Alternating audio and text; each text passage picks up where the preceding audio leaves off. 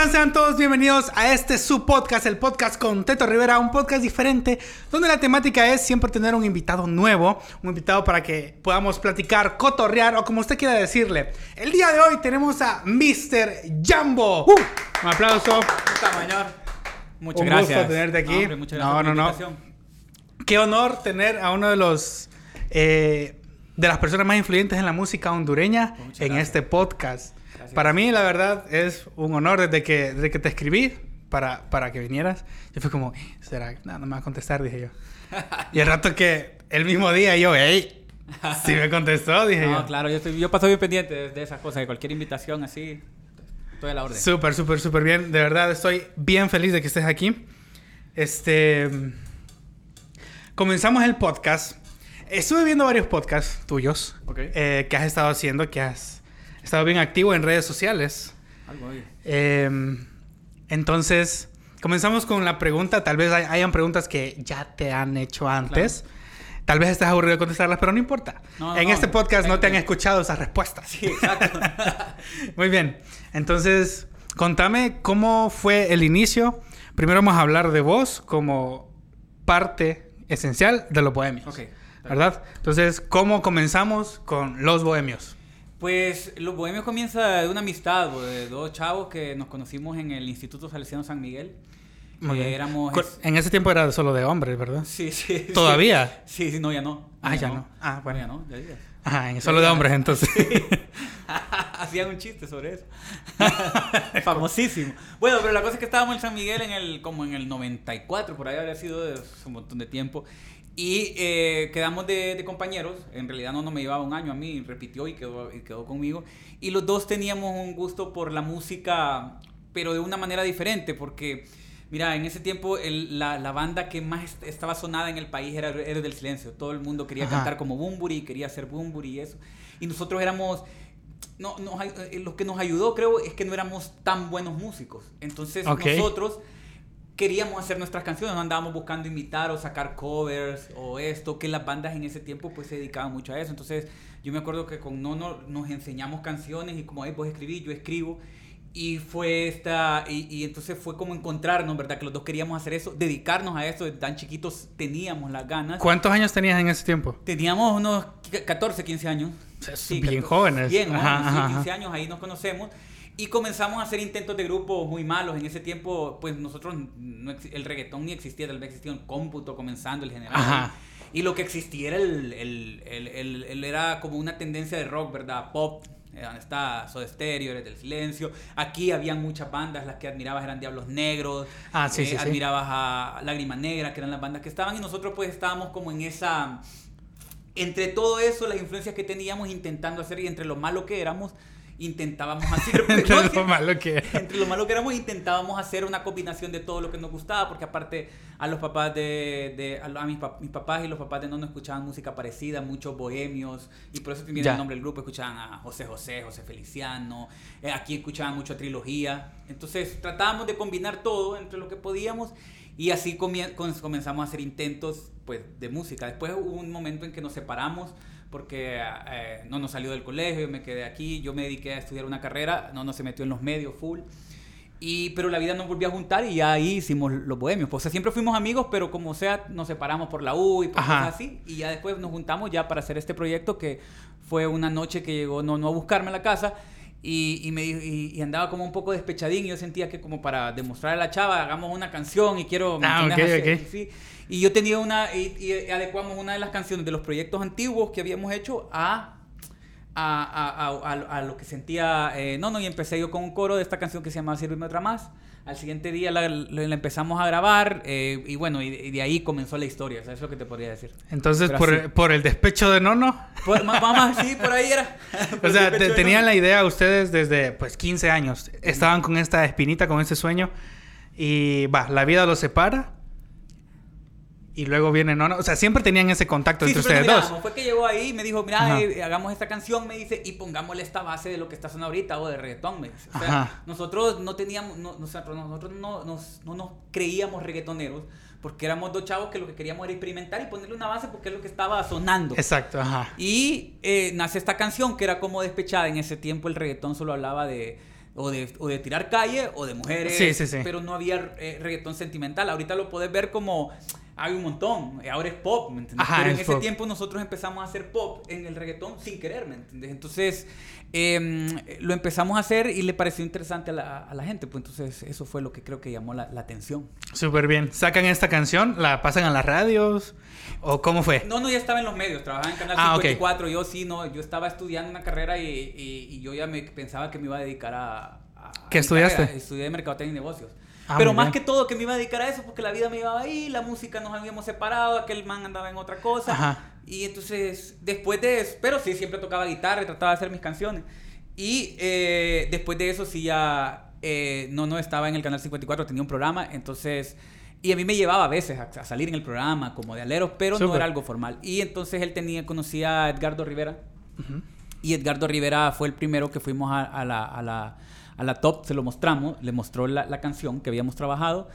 Y, y él de un solo nos sacó en la revista Vívela, como no, no era ya No, conocido. ajá. Entonces ah, salen los bohemios, ta, ta, ta, sacamos la canción y la canción, la verdad que le va muy bien. O sea, empieza a sonar en Tegucigalpa y aquí.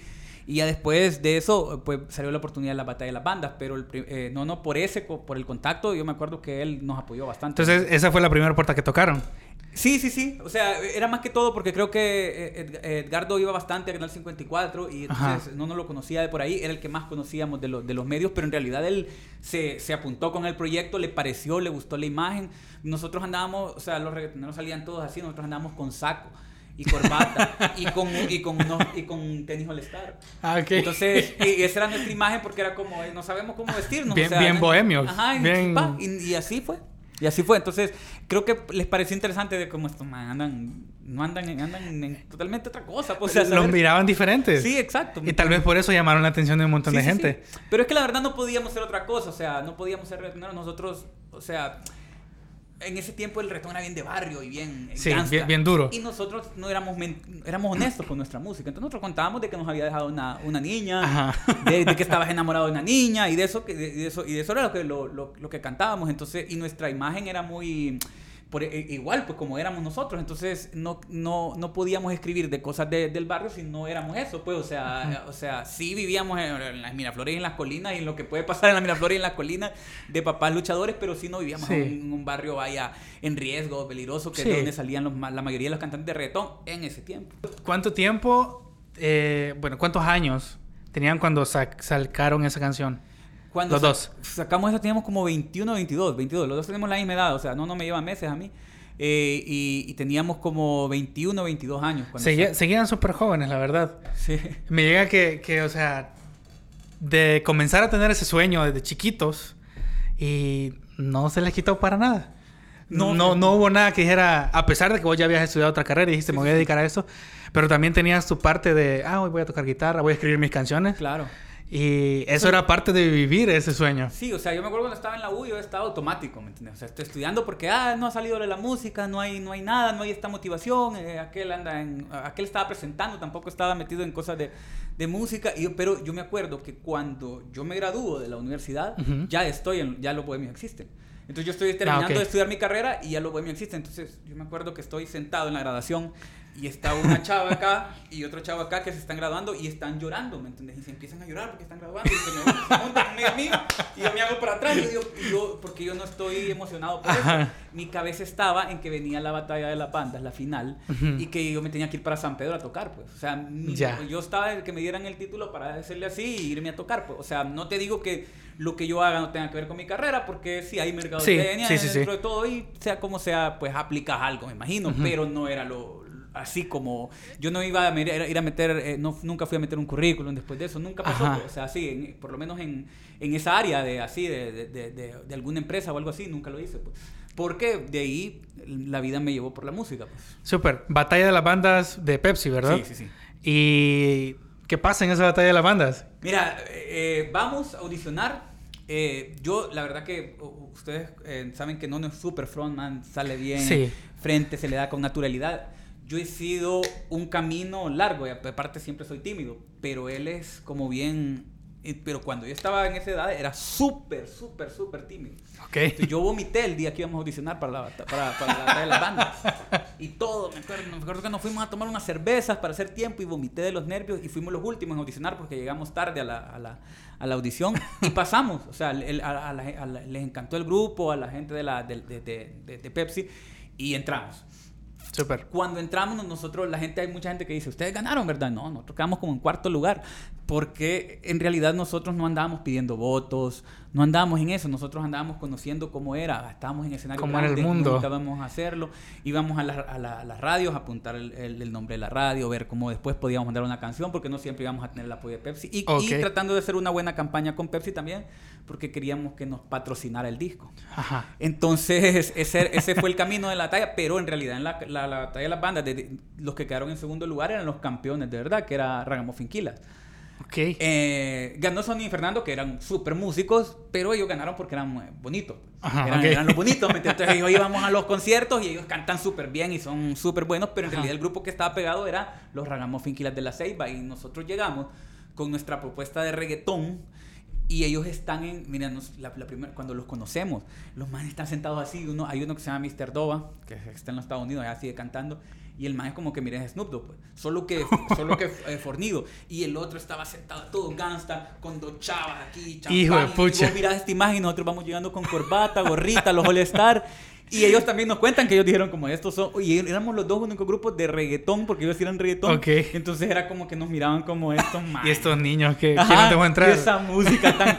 ¿entendés? Y hablando de amor, y ellos hablaban de. de, de, de la, Ajá. sí, pues de las gatas, de la que. uh, Sí, uh, entonces, ellos tienen- el- y estaba pegada la. Ellos entraron con la canción pegada, que era Niña Bella, no sé si. No, si la. Bueno, busquen Niña Bella, Ramos Finquila, el grupo de la Ceiba, estaba súper pe- súper pegada. JCP era el vocalista de esa banda. Ah, ¿en serio? Sí, JCP, fueron muy famosos.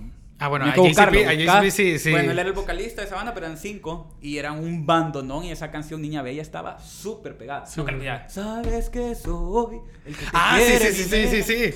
Bueno. Mira, na. Sí, sí, sí, bueno, sí. Esa canción era el número uno aquí. Y nosotros entramos. Sabíamos que no íbamos a ganar, pero como te digo, hicimos la tarea de seguir. ahí. Contactos, moverse, Exacto. saber cómo funcionaba ese mundo de la Claro. música. Súper bien. Qué buena jugada. Ah. Qué buena- Un aplauso para la buena jugada. Muy bien, buena jugada. Porque, mira que, o sea, me mencionás estas dos bandas que quedaron en primero y segundo. Ajá. O sea, ¿Te acuerdas quién quedó en tercero? En tercero creo que quedó eh, de acústico se llamaba en ese tiempo, era la banda de un chavo que se llama Nelson Bachi. Hay varios músicos de ahí Ajá. aquí. No. Ok. Y ustedes en cuarto lugar. Sí. Pero yo solamente conozco a los bohemios. Sí, claro. Mira, hay, hay mucho que... Bueno, Sony sigue, sigue cantando en, en- en- San Pedro y Ajá. siempre tiene un- eh, una super voz, otro rollo y es súper buena onda, súper alero. Eh, los Ragamuffin Killers quedó JCP eh, como único cantando y Ajá. de ahí los tercer lugares acústicos Nelson Bachi sigue y los demás siguen en grupos diferentes. O sea, pero sí como proyecto creo que somos los únicos que seguimos activos eh, de- y que somos de la batalla de la banda 1. En la 2 vino ya los eh, Buyaka Family, pero que también ya no están. Ah, ok. Sí, completo. es cierto. Entonces, nosotros somos los únicos que, que, por Que lo se menos mantienen. que mantenemos activos. ¿Cuántos años tienen ya juntos? Como, Diez. como los bohemios. 18 años. 18 años. creo que era 17, 18 años. Es un montón Sí, de tiempo. es un montón de tiempo. Es una, es una carrera larga, la verdad, la, sí, que, la que ustedes han... claro, es súper. eh, sí. Sí, sí, sí, sí, sí. Súper bueno. Entonces, comienza esta, esta carrera cuando... ¿Ustedes ya lo ven más en serio? Cuando comienza la batalla de las bandas. Después de la batalla de las bandas venimos y nos empiezan a salir conciertos ya que cobrábamos algo. ¿me Para la batalla de las bandas ya estaba ¿Estás de miedo? Eh, no, no, no. Estaba Rolita Reggae, la primera canción. Ok. Eh, era, eh, la primera canción fue Sirve otra más. Después sacamos un par así que fueron bien eh, bajo perfil y después sacamos Rolita Reggae para entrar a la batalla de las bandas. La canción suena bastante. Salimos de eso, hacemos, salimos de eso, hacemos ¿Dónde estás amor? con Alexandra. La canción Ajá. pega bastante y íbamos a sacar el disco con un sencillo y el sencillo con el que sacamos el disco fue Estás de Miedo, que fue el primer disco y que venían también estas canciones anteriores, pero venían muchas más. Entonces ahí explota y ahí sí hay un cambio ya que, que, antes de eso ya nos estaban, como te digo, contratando aquí en Tegus, pero ya después de eso pum, nos vamos a tocar a, a nivel nacional con Estás de Miedo y ya somos un grupo que, el, el grupo que está, está en, foco. pues. En el momento, el grupo del momento. Exacto. Todo, todos estaban viendo hacia los bohemios en ese momento. Sí, es que lo que pasaba es que también hacía mucho tiempo que no habían grupos de Tegucigalpa. Siempre aquí la mayoría de los grupos que han representado han sido de San Pedro y la Costa. Y en ese tiempo lo que estaba estaban los Ragamuffin en la Ceiba pegados, DJ Isai era en San Pedro y, que y no había representante de Tegucigalpa. Estaba Evolution, pero no tenían canciones pegadas, estaban otros ahí haciendo la fuerza, pero no había ninguno que había alcanzado tanto éxito. Entonces, creo que pusimos como, hey, en Tegus también hay, hay, música. Aquí hay talento también. Aquí hay talento también, y eso fue lo que pasó. Sí, sí, sí.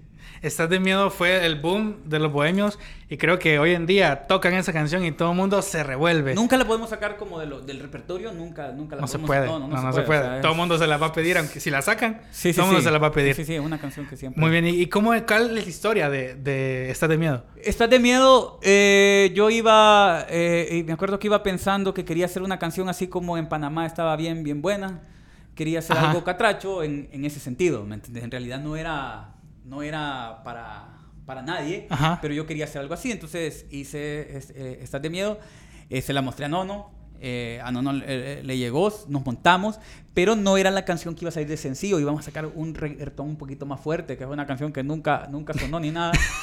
pero eh, eh, empezamos a preguntarle a, a, los técnicos de nosotros y a, la gente así que, que, que cuál canción le parecía y todo el mundo, estás de miedo, estás de miedo, estás de miedo. Entonces bueno, salgamos con Estás de Miedo. ¿Y, y qué? ¿Hacemos video? Ah, pues, ¿y, y, cuándo pasa el camión de la basura por tu casa? Porque ya sabíamos que nos íbamos a meter personajes. No, yo voy a hacer de la basura, dice. Y vamos a enamorar a las señoras de las paliadas. Y eso va a ser el video con J. John. Pero sí, ¿cuándo pasa el camión? Va. Y ahí les decimos, pues, ¿me entiendes? No, sí. no, no, ya estamos informados de la basura. Y es porque queremos grabar un video con ustedes. Así fue. Así fue. No, es, que, no es que teníamos un previo hablado con ellos, no. Ey, yo pensé que? Sí. Y ese día lo hacemos. y yo tenía un amigo que que la esposa en ese tiempo tenía camiones de, de, hot dogs. Entonces así nos dividimos los dos papeles. Es cierto. con, con, con, el de hot dogs.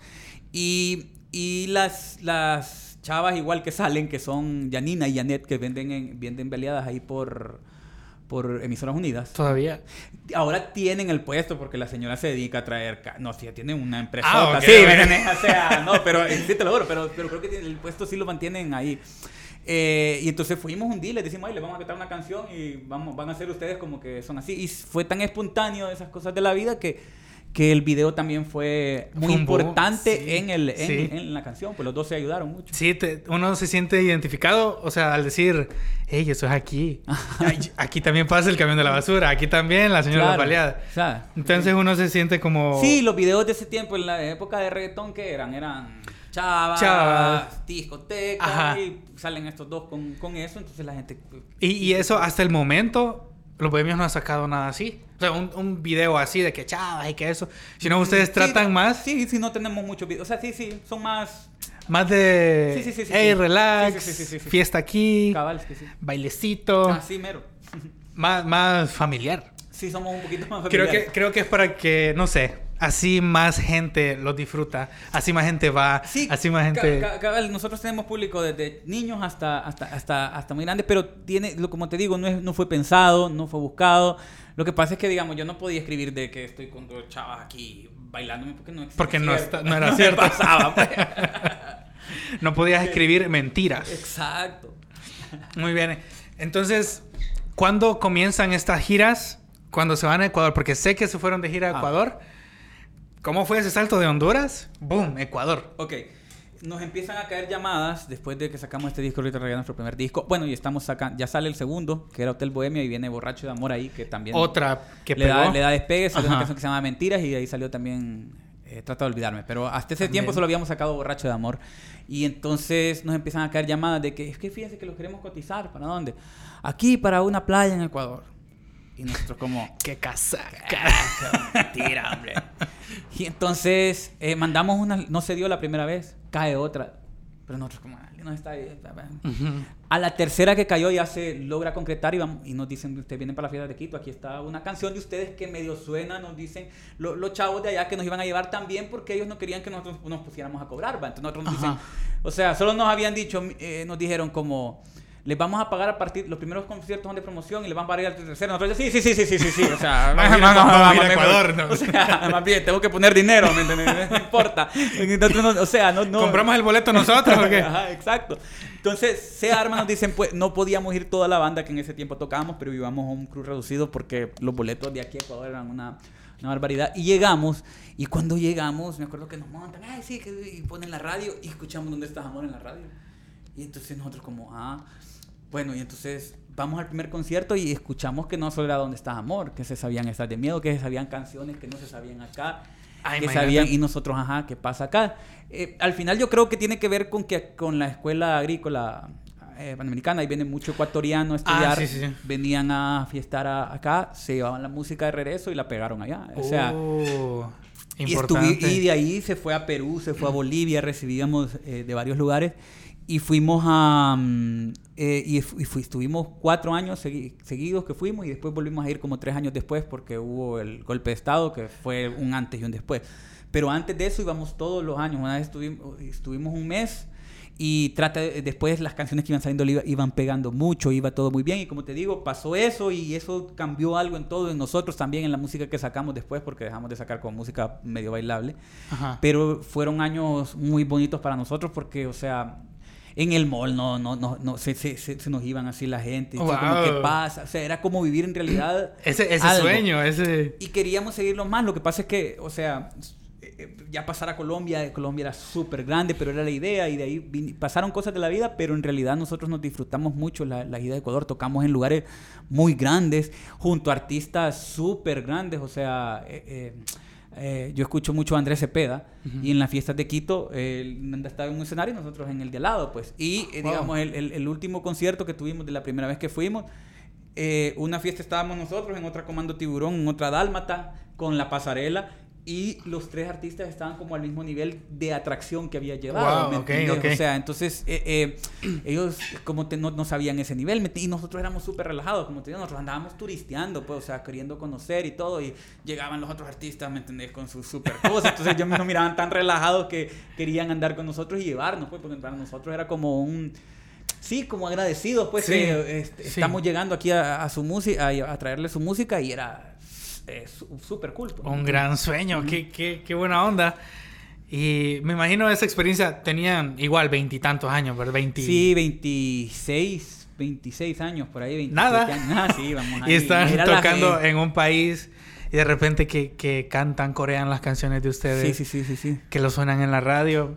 Siento que es una, una, un sueño que sí, muchos fue algo desean. que, sí, fue algo que, que, que, que pasó ahí, ¿me entiendes? Como te digo, eh, yo hubiera querido seguirlo expandiendo, pasaron cosas después como que, que, que nos bajaron. Como el golpe de Estado. Que el golpe de Estado nosotros no, no, no- nos afectó. Los afectó bastante. Eh, sobre todo porque, porque iba ahí, pues, o sea, iba, ya te- íbamos con el imbión y es como, ya, Ah. que te agarraron ahí, todo paró, ¿me entendés? Y todo- No fue que paramos de hacer música, pero eh, dejamos de tocar en las, aquí por... Sí, por- había toque de queda y toda la cosa. El- el- la gente no quería salir, la gente con la actitud que andaba también, Ajá. y entonces... Eran tiempos delicados. Sí, eran tiempos delicados. Entonces, todo eso hizo que yo me imagino que también los chavos que estaban de allá de Ecuador que venían, tal vez no siguieron, no sé, pero eran ellos los que llevaban la música naturalmente, pues.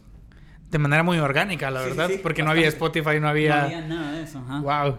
Ustedes eh, tocaron muchas veces en Danlí, ¿verdad? Hubo un montón de Yo veces. soy de Danlí. Ah, ok, sí, sí, sí, sí.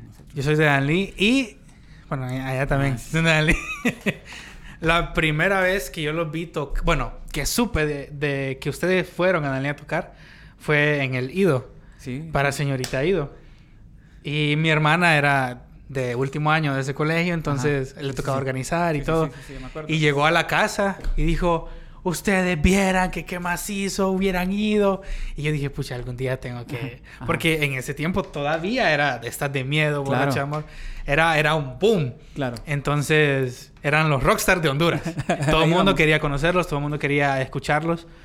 Y la primera vez y la única vez que yo los he visto en vivo a ustedes fue igual en Danlí, eh, en el Parque Central. Ajá. Estaban tocando con, con bueno, no sé si te- con Claro.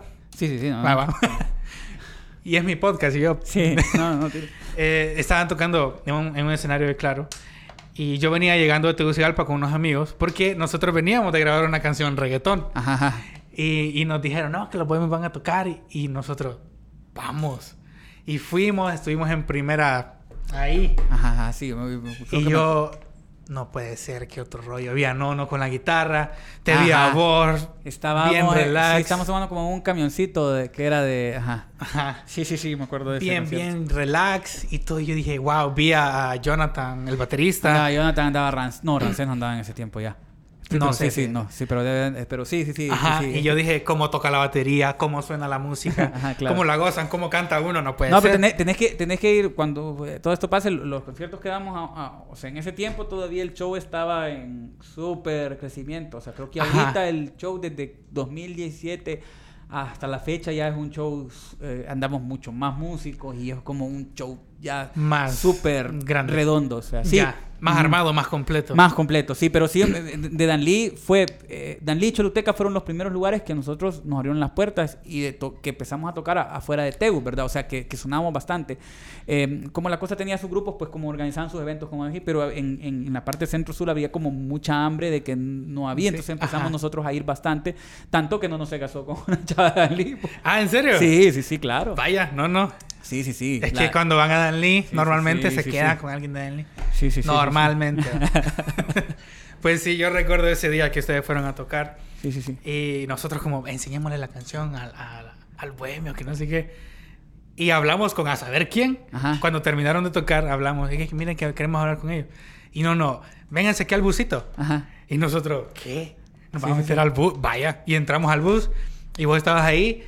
Y fue como, ajá, ¿y qué vamos a hacer? Nos dice, no, no. No, no creo que era algo de la revista... De Click. Click, ajá. Ajá, exacto. Y nos dijo, sí, mándenme la canción. Yo ¿Cómo lo voy se a llamaba el sacar". grupo?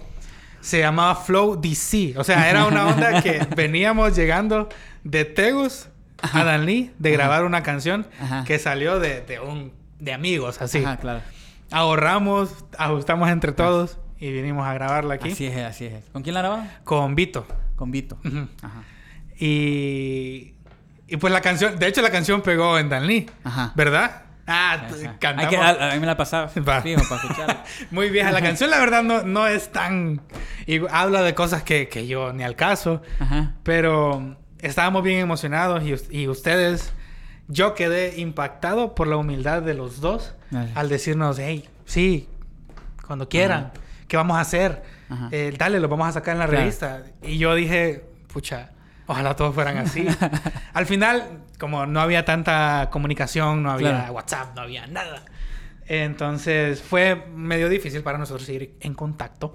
Pero fue como un, Ah. un momento de, de emoción Claro.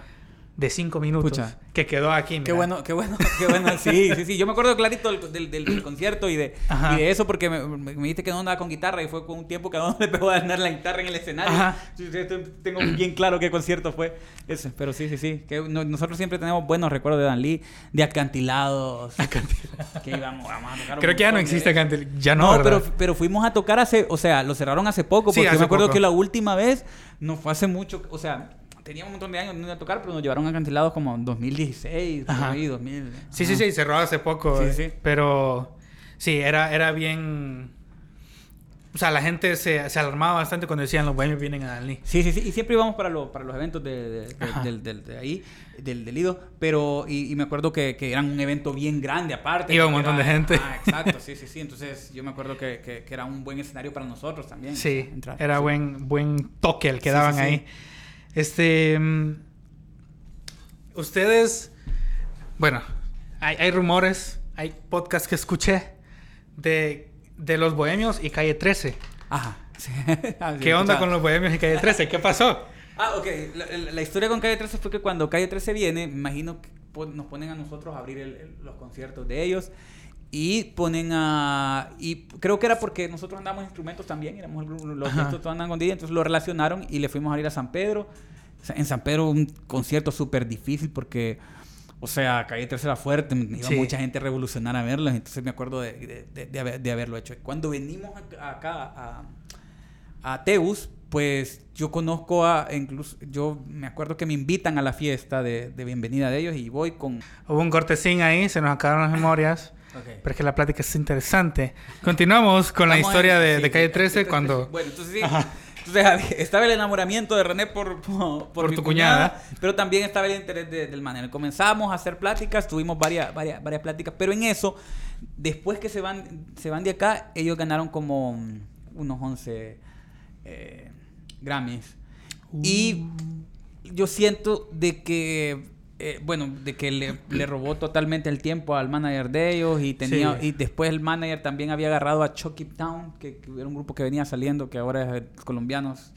Y entonces como que se fue perdiendo eso y, al final nunca, nunca se dio, pero sí estuvo ahí, sí estuvo el interés. Y, yo siento de que también a, nuestro material, como él se llevó el primer material que hicimos, le faltaba profesionalismo, pero un hecho entre chavos así, yo siento que cuando ya lo mandamos, pues han de haber dicho, uh, viene un poquito. Entonces, siento que tal vez no estábamos tan listos para el momento, pero sí hubo la comunicación, sí hubo el interés y, y sí existió todo eso de, de, de, de, Calle 13. Muy bien, entonces, pero qué, qué buena onda que ustedes eran tan boom en Honduras que le abrían a Calle 13. Sí. Y, y, no sé si hablar en pasado de que son eran un boom, porque para mí yo considero que todavía son un boom. Donde sea que toquen, ahí va a estar la gente. Sí, sí, sí. Y lo bueno es que, por ejemplo, cuando ustedes salieron con todas esas canciones en ese tiempo de que sentían que todo iba bien, estaba perfecto y iban creciendo, iban, como decís, arrancando. Claro. Eh, yo estaba bien pequeño. Yo tenía como 10. Claro. Sí. O sea, ahorita tengo 23. Ah, sí, sí. Entonces estaba pequeño. Entonces vos puedes decir, nosotros cantamos para la generación de ese tiempo que tenía diez y tantos, veinte y tantos. Pero no, también cantaban para la generación de nosotros, que estábamos en la escuela. Sí, sí, sí.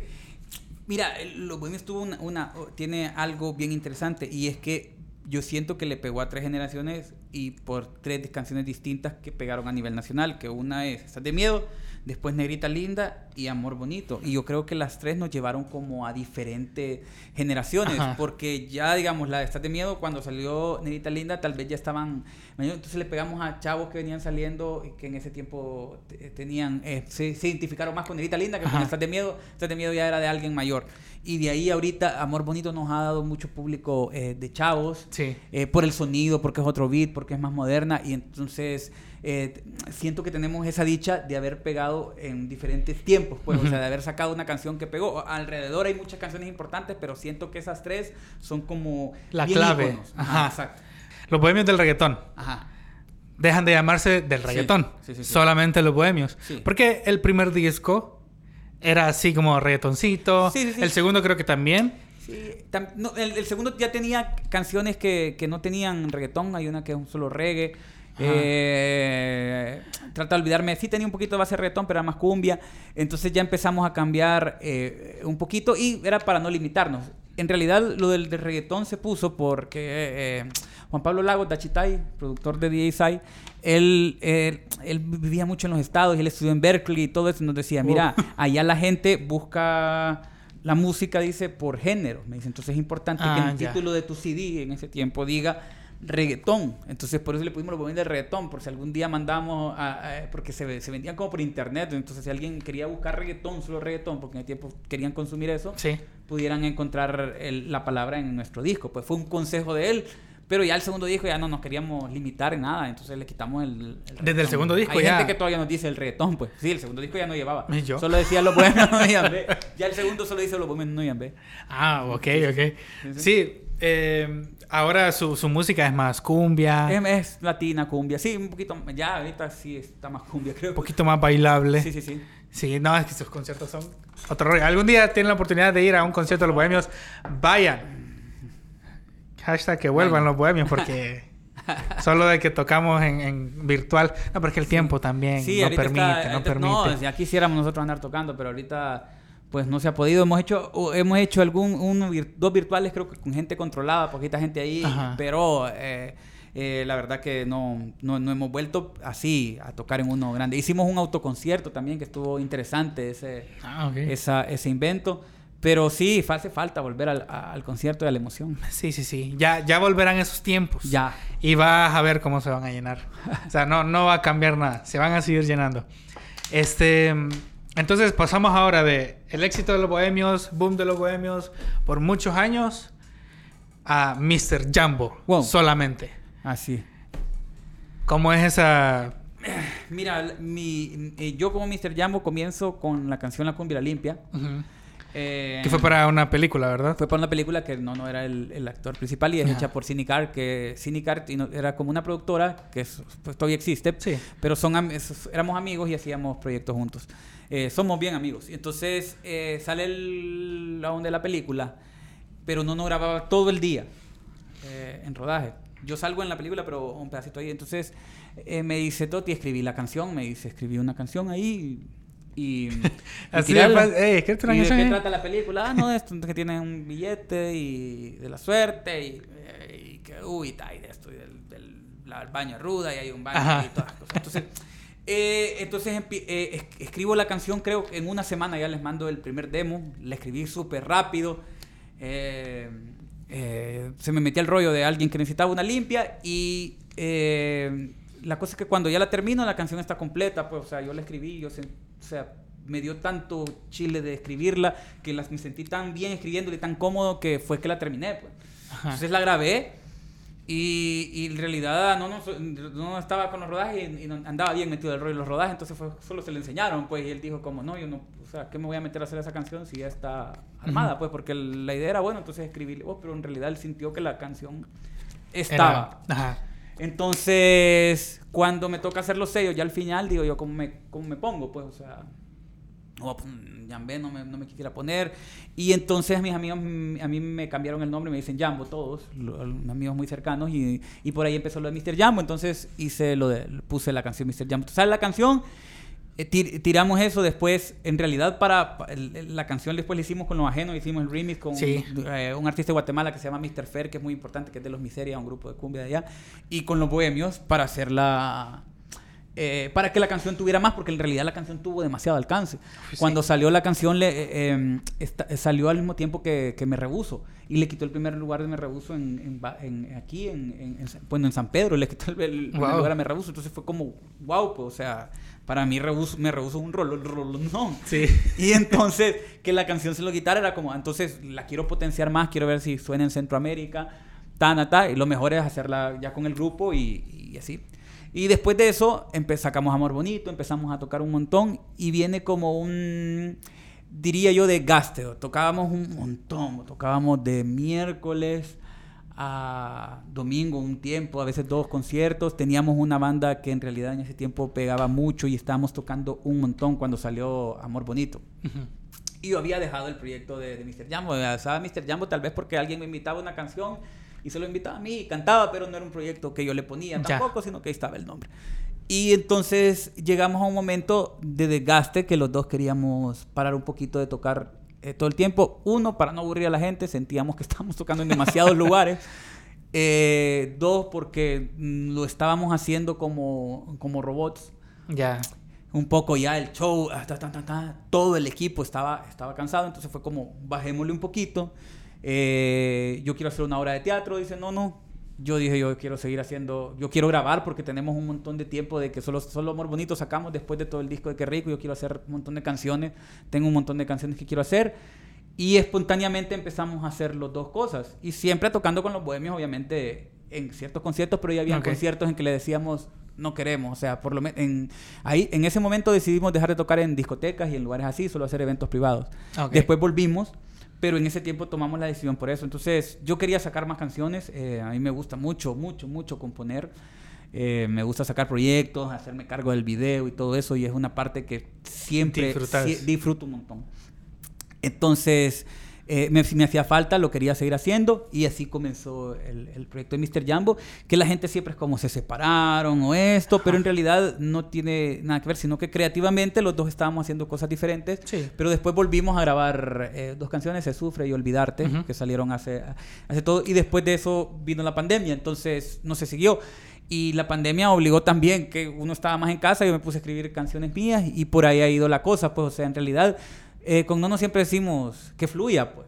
O sea, en algún momento va a venir y van a dar las condiciones para que volvamos a grabar y volvamos a hacer algo, pero como conciertos en vivo, si nos llaman, siempre eh, tocamos, pues, o sea.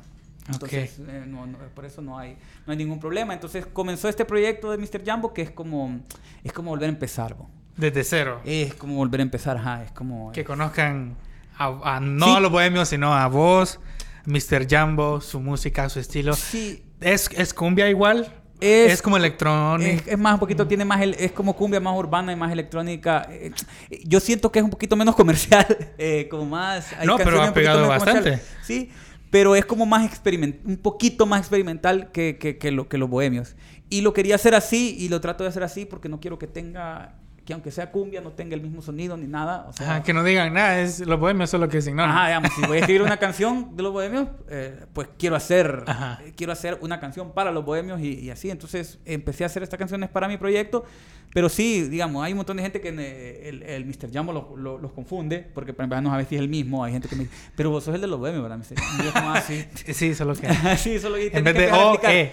Y de ahí hay otra gente que, que, que es tan fan de los bohemios que lo siente como un Una traición. una traición. Vos te Como- fuiste, loco, de los bohemios, no puede ser. Y es como lo piensan así de, de entrada. Entonces, ha sido como un, eh, un camino, pero a mí me, o sea, como te digo, las dos cosas me emocionan, las dos cosas me, me motivan. Y, y yo disfruto mucho hacer, como te digo, el proyecto de la canción, meterme a todo el video, de cómo la promociono. Ahora hay que hacer tanto que me gusta Sí. involucrarme en eso. Bien, ¿cuántas canciones tiene Mr. Jumbo? A tener como, a tener como unas nueve, ocho, nueve, nueve. nueve. Casi un álbum, digamos. Casi un álbum, solo que no, lo, no los encasillo en uno solo porque son tan diferentes. que Ajá, son como lo- sencillos los. los- Ajá, lo, lo he ido haciendo como sencillo porque nosotros grabamos el disco Que Rico y nos tardamos dos años en hacerlo. Wow. Eh, eh, nosotros, nosotros ¡Qué dos. montón! Sí, aparte que lo grabamos con un, con un rockstar, pues. Grabamos con Nilo Espinal, que aparte tocaba en las noches. Ah, O sea, empezábamos a grabar a las 12 del, del, del mediodía cuando ya él se iba levantando, que nosotros lo amamos, pues, pero, pero en ese tiempo él tocaba con el dúo también, que era un grupo que tenía sus, sus cosas, entonces era complicado los tiempos de todos, pero es un disco que Todos, disfrutamos ah. mucho hacerlo, pero también fue como un disco, ¿me Sí. entiendes? Entiendo. Y nos acordamos de Nilo. Nilo en, modo rockstar, todo desvelado. Este. Dos años en hacer un, un disco. ¿Sentís que es el, el mejor disco que tienen?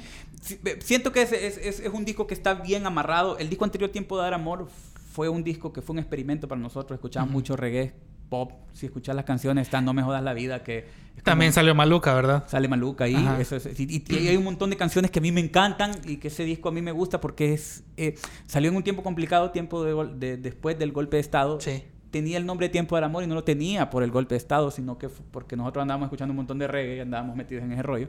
Pero el disco no es reggae. En realidad el disco tiene el sentimiento reggae, pero no todas las canciones son reggae. Tiene canciones Mi Almohadillo, tiene unas canciones que disfrutamos mucho. Hay una canción que se llama Barrer las Penas, que siento Sí. que no tuvieron tanto eh, Senata de Domingo. Hay muchas canciones, pero era un experimento para Nilo, por primera vez grabando una banda, porque antes solo grababa, música eh, como con la computadora, Ajá. después grabamos la banda. Y un experimento para nosotros fuera de hacer eh, reggaetón. Entonces siento que después la cumbia es- el- el- fue como el medio de entre el reggaetón que hacíamos y, el, y la loquera que hicimos con Tiempo de Dar Amor.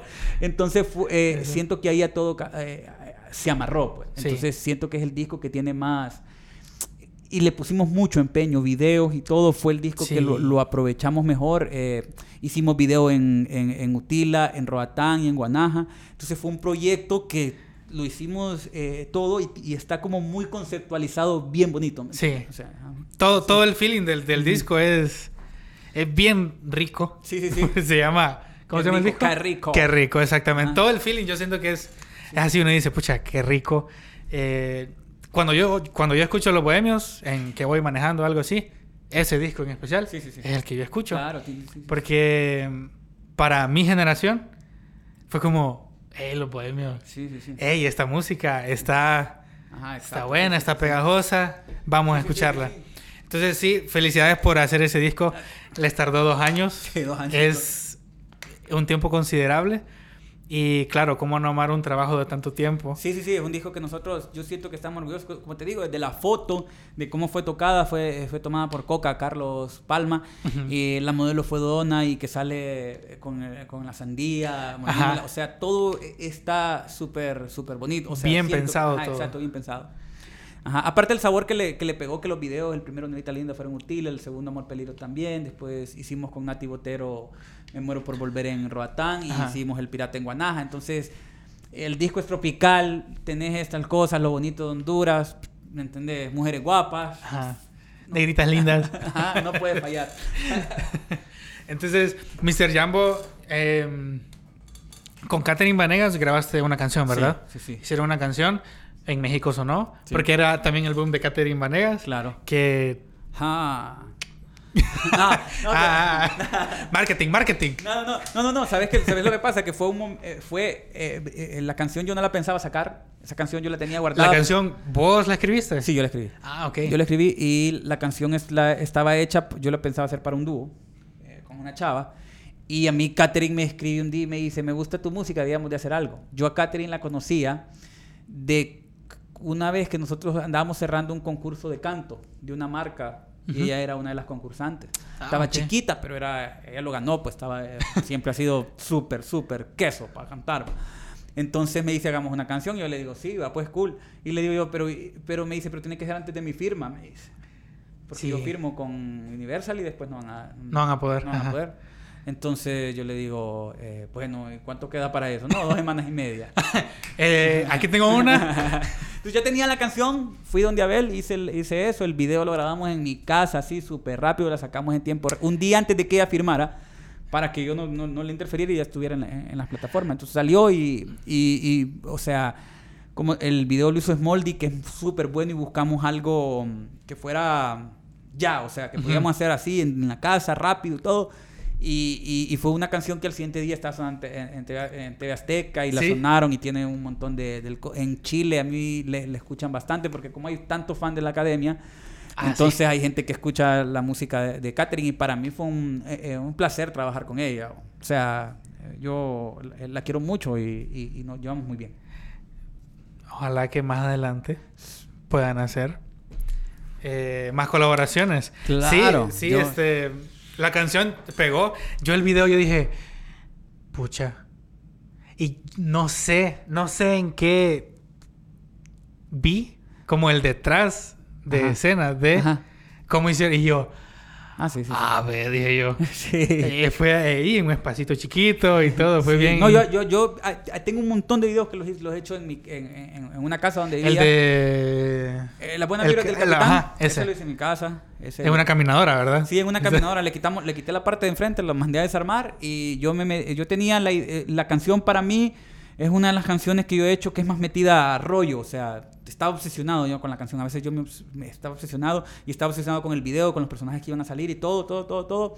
Y, y, Matamoros Films, eh, Alejandro Matamoros es buenísimo para trabajar verdes y esas loqueras así. Entonces sabía que era un video que le iba a gustar porque yo soy bien Depende, el, depende de la canción y de lo que me imagina el video, el director. Ajá, ok. Y yo sabía que este... Eh, Matamoros, iba a ser el... era, era muy bueno y se la rifó conmigo porque es, un video que tiene demasiados detalles, si lo ves, y él lo hizo todo. O sea, la idea mía era estaba súper cool aquí, ¿me entiendes? Pero la, de la caminadora, pero lo que se llevó de él a la casa, o sea, yo siempre le agradeceré por cómo lo dejó y cómo lo cuidó porque él se llevó un trabajar, porque yo le decía, no, y yo aparezco aquí, o y aquí, y aquí quiero aparecer yo, y quiero cantar esta parte de acá, pero hacer... y él, bueno, dale, está bueno. sí, yo siempre le estaré agradecido porque a mí ese video me, me, gusta mucho. Matamoros es alguien que yo le tengo respeto también. Eh, él participó, creo que para un documental de Luisito Comunica ah, y Juan Pazurita, de Aislados, creo que se llama. Aislados. Eh, buena onda, la verdad. Entonces, este proyecto de Mr. Jambo no es un proyecto que, está parado, sino es un proyecto que está en progreso. Eh, la última canción que saqué se llama Ya me di cuenta, el remix. Saqué la, la, la versión original y después saqué esa con los ajenos. Ajá, eso te iba a decir. Costa Rica ahorita. eh, el único viaje que he hecho en esta, en esta pandemia y, y, y fui a Costa y, a ¿Y, el, ¿Y el único viaje como Mr. Jambo o han habido otros como Mr. Jambo? como Mr. Jambo afuera de, de, de, ¿De Honduras? era el primero. Eh, yo tengo una amistad con el vocalista de Los Ajenos, es mi, es mi hermano, o sea, ya así de que nos hablamos siempre, o sea, es- y estamos súper en contacto. Entonces, eh, había hecho la, la- la cumbia La Limpia, ya habíamos hecho una canción en el disco de Qué Rico con Los Ajenos, que es la misma almohada. Y eh, cuando salió esta canción, me, eh, eh, fue bien raro, nos escribimos al mismo tiempo el WhatsApp y yo, yo le puse remix. A eso te iba a escribir ahorita, me pone. Se conectaron. Y empezamos a, a- a idear esta cosa y empezamos como, mira, como estás en Costa Rica, vos grabás en un estudio allá y yo grabo aquí en mi casa y hacemos un video así, ta, ta, ta, ta, ta. Y un día me llama y me dice, "Ey, ¿por qué no te venís para Costa Rica? Me dice, a grabar el video, aquí lo hacemos, pues, y to- todo, yo pongo el- el- el- las cosas y esto yo como, pucha, en pandemia, entonces, no, bueno, voy a intentar. Entonces, eh, traté de vender el, eh, el proyecto. A mí, eh, Flor de Caña siempre me apoya. Y Ah, entonces súper. me tiró, eh, siempre me apoya en mis locuras. Y yo le dije, hey, y ellos allá los patrocinan Flor de Caña también. Entonces hicimos un, un cosa así para poder realizar el video. eh, y otras marcas, Copa me apoyó para ir a hacerlo. Y entonces una canción que yo le tenía mucho fe y allá le, le- le ha ido muy bien. Eh, y, y nada, y grabar con ellos, como te digo, yo me llevo súper bien con ellos y son como mis hermanos. Y cuando yo voy allá la paso demasiado bien. Pues, o sea, vine como con cinco años de más, te lo prometo. Ah, mira. Sí, así me mandaron, me mandaron como trapo viejo. demasiado, pues, demasiado, ¿me entiendes? Entonces, siempre hago música con ellos, es una colaboración y ahorita estoy haciendo varias colaboraciones eh, porque siento que pues te ayuda, en, en estos momentos son importantes las Sí. colaboraciones y ya días no, la, no, no hacía yo también eh, muchas colaboraciones, entonces me estoy divirtiendo mucho en, en proyectos que, que traigo ahorita. Eh, pero estoy llevándolos relajados, la verdad, porque vienen saliendo de ya me di cuenta que hice la normal. Me grabé como bailando, en, o sea, fue un- dos proyectos que les metí un montón. Y entonces ahorita estoy volviendo a comenzar a escribir, Ya. eh, haciendo estas canciones y todo. Pero hay unas que ya las tengo medio adelantaditas. Ok, ¿cómo, cómo es tu, tu proceso para escribir? Para decir, bueno, voy a, a hacer una canción de esto, voy a comenzar a escribir, la guitarra, Ajá. el piano, no sé. Mira, yo, ¿Cómo toco- es tu proceso? yo, yo- yo no soy virtuoso para tocar, pero toco Pero acordes, sabes, entonces, lo- tocar y lo toco- normal. Y toco un poquito de acordes en piano, entonces eh, esos dos instrumentos uso. Pero eh, la verdad que el pro- yo digo que las canciones andan ahí y uno las tiene que andar a, a random, ¿me entendés? Entonces, a pues. veces voy, hay canciones, trato de olvidarme, la hice en el carro y trata de olvidarme. Y ya como- Entonces, yo no tengo, ah, yo, mira, yo no tengo, yo no tengo canciones escritas. Digamos, eh, eh, eh, no, no es bien ordenado para escribir. Es súper eh, así, escribir bien bonito, sus canciones las tiene así. Yo, o sea, yo Del San Miguel. Yo soy puro voice note. Ajá. Entonces, yo soy tan, tan, tan, y tengo como tan, y, y, y- y a veces grabo cosas y las dejo ahí y después hay días que me pongo a revisar, "Ey, este coro está bueno, este está así. Entonces a veces grabo así, pero sí trato de ejercitarme mucho.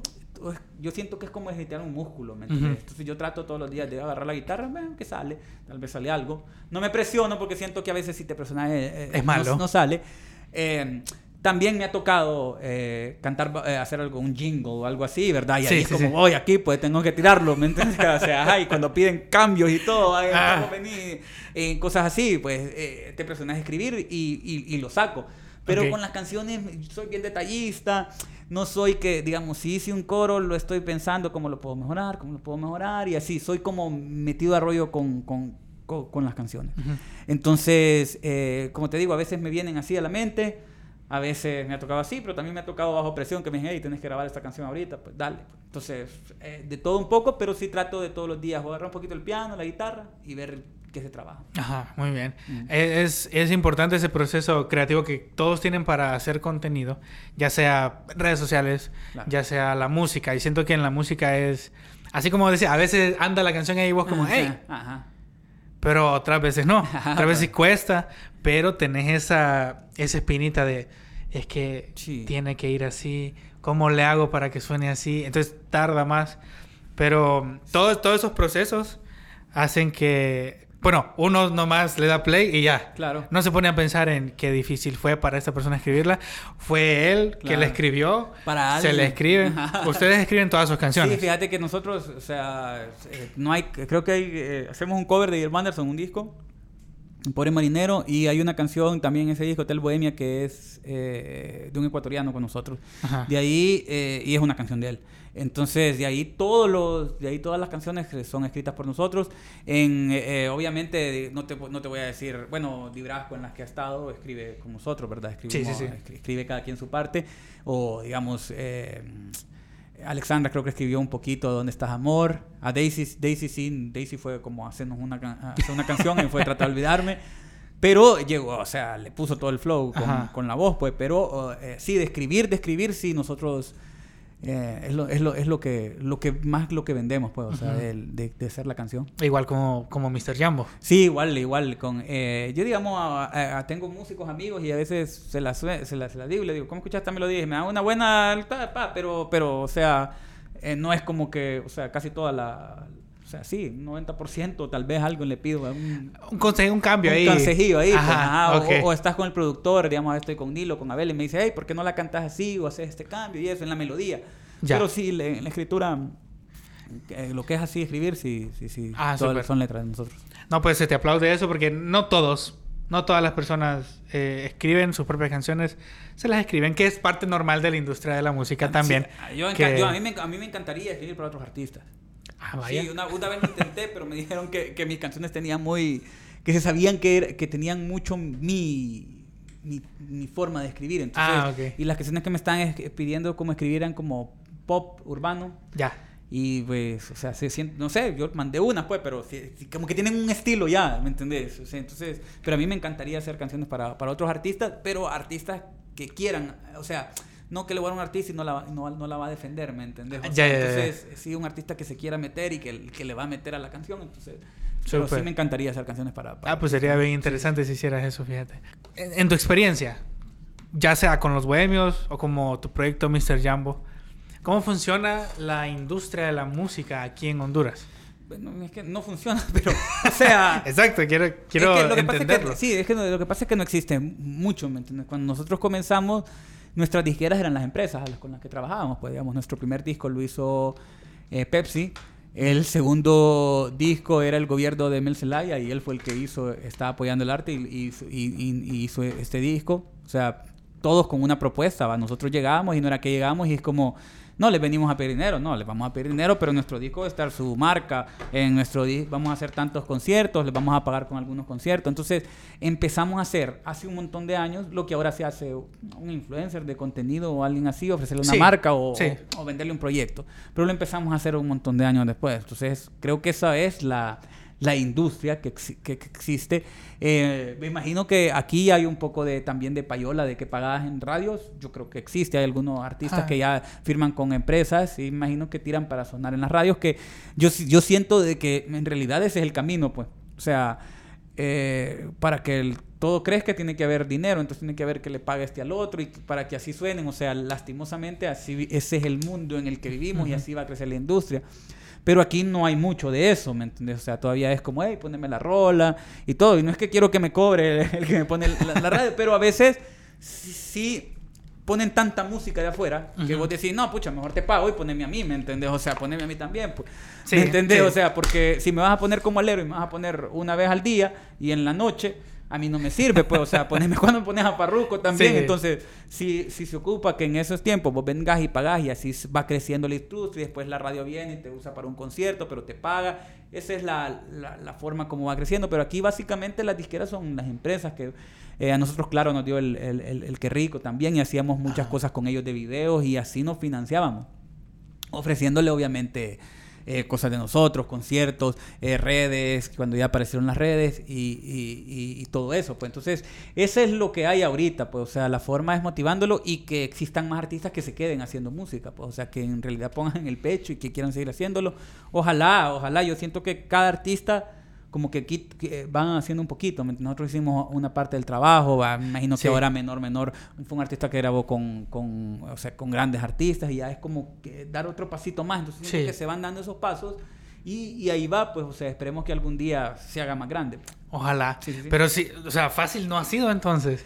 Porque eso de estar, eh, bueno, va, como los bohemios, mira, no, no, vamos a, a este lugar y ofrezcamos el proyecto. Claro. Vendámoslo. O sea, eso no es algo de, ah, Buenas tardes, ¿qué tal? Mire, no. teni- sí, eh, eh, eh, es complicado, pero teníamos la ventaja de que el grupo, alguna, o sea, tuvimos, o sea, así como fuimos unos chavos que trabajaron mucho, entramos a la batalla de las bandas Pepsi, eh, Pepsi se volvió una familia de nosotros, nos apoyaron con nuestro primer disco, eh, entonces todo era como, ¿me entendés? Aparte íbamos aprovechando las oportunidades, eh, íbamos aprendiendo.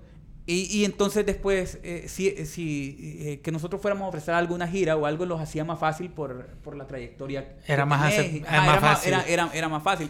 Al principio sí fue difícil y como te digo, hay un montón de, de tiempos acá que han sido eh, difíciles por, por problemas políticos y aquel rollo que retrasan, pues, y nos han retrasado siempre a, lo- a los músicos. Los que nos vemos más afectados ahorita con la pandemia también son Sí. todos los músicos. ¿me entiendes? Entonces, Sí, es cierto. es es ahí, ahí es donde va, donde va todo. pues. Ok, entonces a, a músicos independientes, por decirlo así, eh, ¿recomendás que hagan lo mismo? Que trabajen, chambeen Claro, y expongan su música y que también si quieren seguir haciendo más música pueden eh, abocarse a marcas, a empresas, pues que no está mal. Sí, no está mal. O sea, de- si, si Es vos una tenés manera un de- producto que crees que, que puede funcionar y que, y, que, y que por tus redes ves que la gente lo está, lo está echando. O sea, tampoco es que vas a venir el primer día y vas a llegar, hey, soy tal y tal, vengo aquí, pero puedes empezar con, con pocas cosas e irlo armando. Pues, Ajá. o sea, así fue como lo hicimos eh, nosotros, pues. Pero yo creo que lo importante es la disciplina. Y número dos, es muy importante que vos vengas y tengas. em, eh, que ahora sepas que uno, sacar una canción es grabarla y ir a dejar a, la- a una radio. pues. Sí. Grabar una canción es hacerle una estrategia en, la- en las redes, cómo las vas a presentar, una pre antes de que salga, ¿verdad? Sí. Cuando ya sale, ver qué hace, ver cómo levantas un chale y todo, porque la música, las canciones ahora duran dos semanas, pues pegadas. O sea, en otras dos semanas, cuando vos venís y sacas una, dura dos semanas, y, pero, y, y Maluma está sacando una toda la, todo, To- todo- cada semana. eh. cada viernes. Y eso Sí. pasa ahora, ¿me entiendes? Antes no era así, pues. Entonces, ponerte al lugar de ellos eh, eh, es difícil, ¿me entiendes? Porque hay mucho dinero por ahí, pues entonces Sí. por ahí va la cosa. Entonces ahora tenés que ser muy creativo al momento de sacar una canción y no eh, tenés que pensar en el video, cómo llamo la atención de la gente y cómo puedo vender algo así. Ok, voy a hablar como yo en, en- en- en nombre de muchas personas que quieren eh, dedicarse a la música. Ajá. Y me voy a contestar Ajá. yo solito también. Dedicarse a la música no es, o sea, es, si te apasiona y todo, yo siento que está bien. Ajá.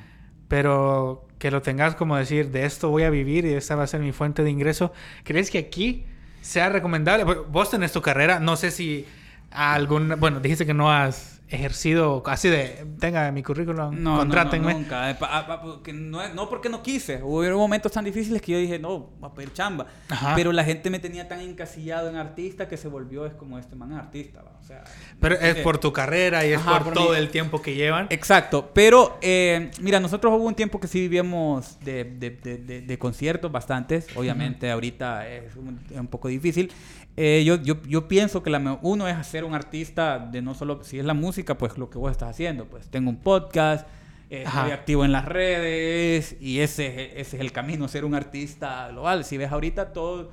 todo lo- todos los artistas tienen que mostrarse de, de- de otras maneras, no solo ellos. E incluso los artistas grandes, pues, o sea, Sí. Nicky Jam y todo, Nicky Jam se hizo grande por, por sus plataformas, pues porque caía también que, que fue muy carismático. Y cuando vinieron las plataformas también hubo un montón de artistas que no eran carismáticos y desaparecieron.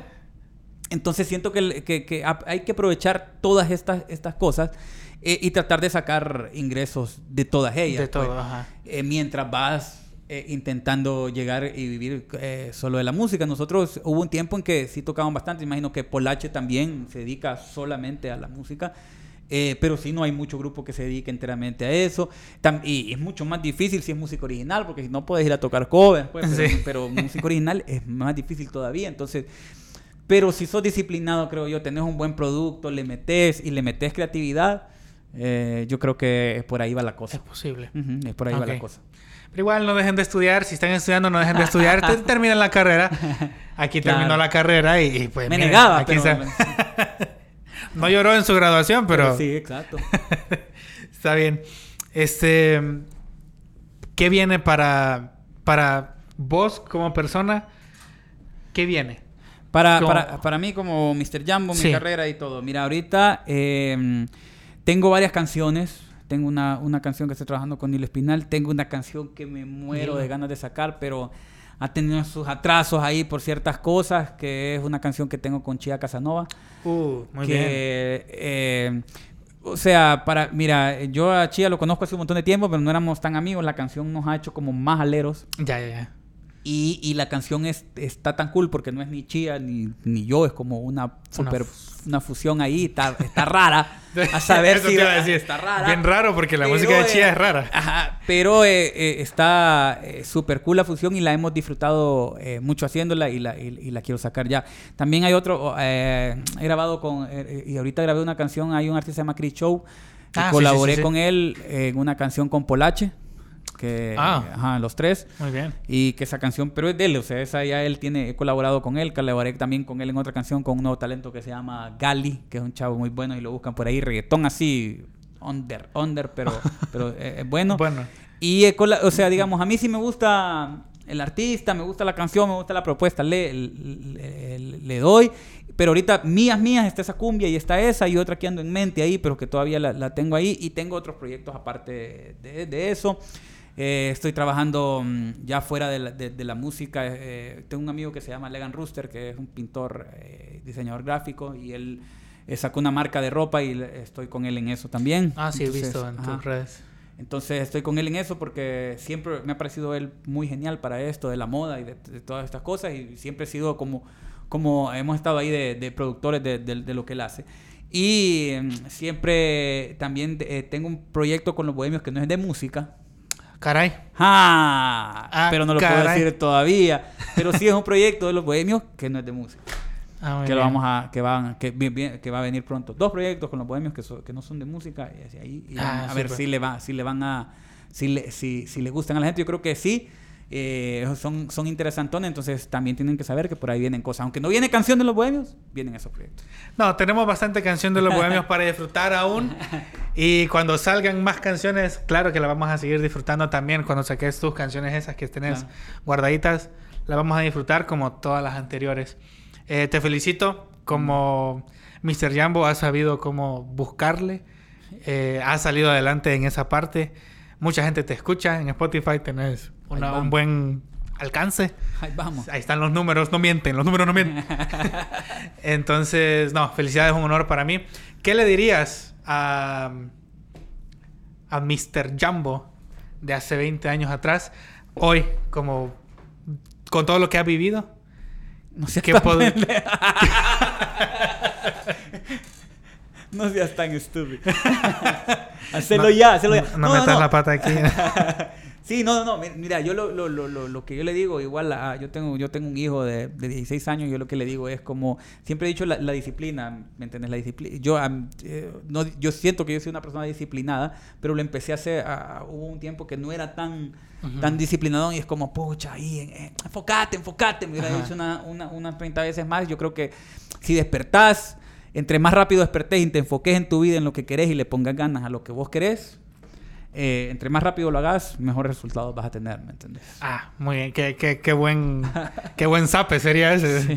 No, no, Va. no- no trates de atrasar las cosas que Exacto, quieres hacer. enfócate. No, y es un consejo, la verdad, para todos los que nos están viendo y escuchando, que cualquier cosa que tengan en mente, que quieran hacer, que quieran cumplir, que comiencen a trabajar desde ya. Ujú, Claro. Comiencen a ponerse pilas, que se enfoquen, que se pongan metas y en algún momento van al- a, llegar al punto donde quieren estar. Después de estar ahí, que se pongan más metas Claro. para seguir creciendo. Sí, no, yo siento que es eso y también mantener tu mente positiva y sana. Yo creo que la actitud lo es todo. La gente a veces piensa, no, ta, ta, pero si andas por la vida bajado, lo que se te viene es eso. Pues si andas en la vida positivo y todo y le metes ganas, eh, las cosas te van a salir bien. Pues aquí está todo. Bueno, súper bien. Muchas gracias. Este fue el podcast, señores, con Mr. Jambo. Un honor para mí estar aquí con ustedes. Mr. Jambo, gracias por Gracias. aceptar la Ahí mandas- invitación. ahí mandas la música que haces. Ah, vaya, pues. Full. Ahí estamos. Gente, nos vemos. Están las redes sociales de Mr. Jambo aquí abajo para que vayan, lo busquen, escuchen su música que está pegajosísima y para que estén pendientes también de la música que se viene y de los proyectos también como los bohemios. Nos vemos en la próxima.